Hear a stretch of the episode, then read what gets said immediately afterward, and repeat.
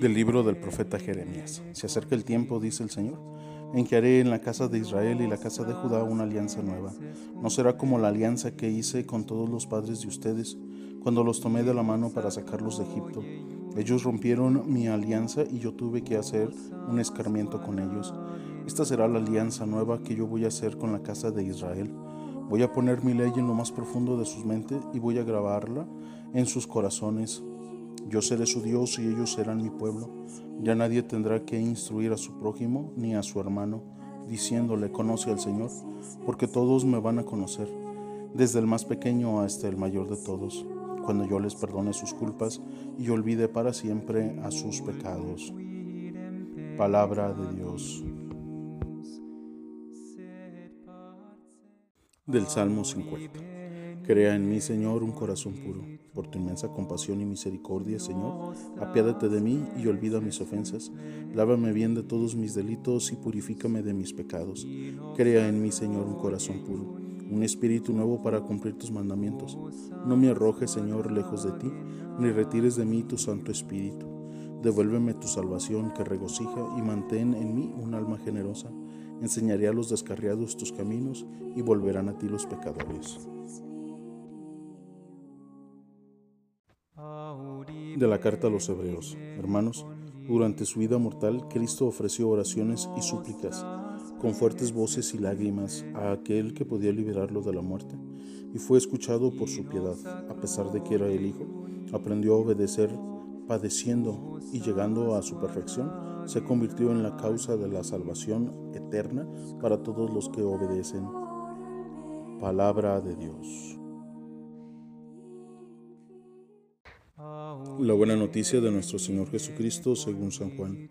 Entre los que habían llegado a Jerusalén para adorar a Dios en la fiesta de Pascua, había algunos griegos, los cuales se acercaron a Felipe, el de Bethsaida de Galilea, y le pidieron, Señor, quisiéramos ver a Jesús. Felipe fue a decírselo a Andrés.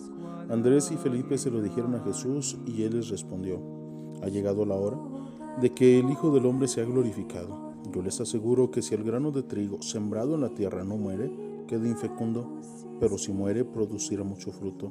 El que se ama a sí mismo se pierde, el que se aborrece a sí mismo en este mundo se asegura para la vida eterna. El que quiera servirme, que me siga, para que donde yo esté, también esté mi servidor. El que me sirva será honrado por mi Padre. Ahora que tengo miedo, le voy a decir a mi Padre, Padre, líbrame de esta hora.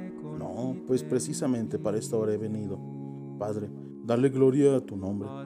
Se oyó entonces una voz que decía, lo he glorificado y volvería a glorificarlo. De entre los que estaban ahí presentes y oyeron aquella voz, unos decían que había sido un trueno, otros que le había hablado un ángel.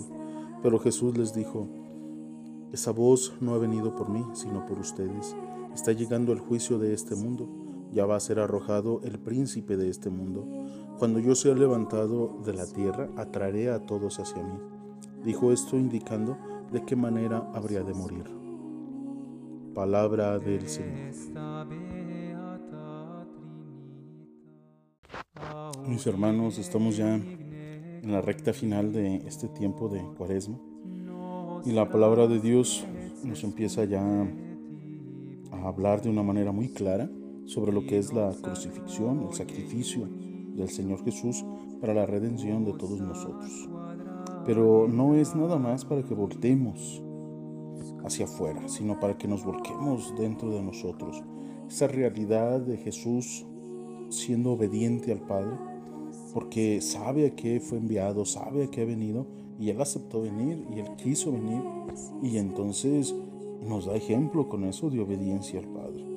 Nos da ejemplo de seguimiento al Señor Jesús, a Dios Padre, la alianza nueva que hizo con nosotros para la salvación, el perdón de nuestros pecados. Necesitamos pues acercarnos, estamos ya, les repito, en la recta final de la cuaresma, pues acerquémonos, si no lo hemos hecho aún, al sacramento de la reconciliación, buscando la misericordia, buscando el perdón y el confort del Dios que es amor y que perdona. El Señor Jesús se va a manifestar, según nos muestra el Evangelio, como Rey de Reyes, Señor de Señores, donde con toda seguridad dice será expulsado el príncipe de este mundo.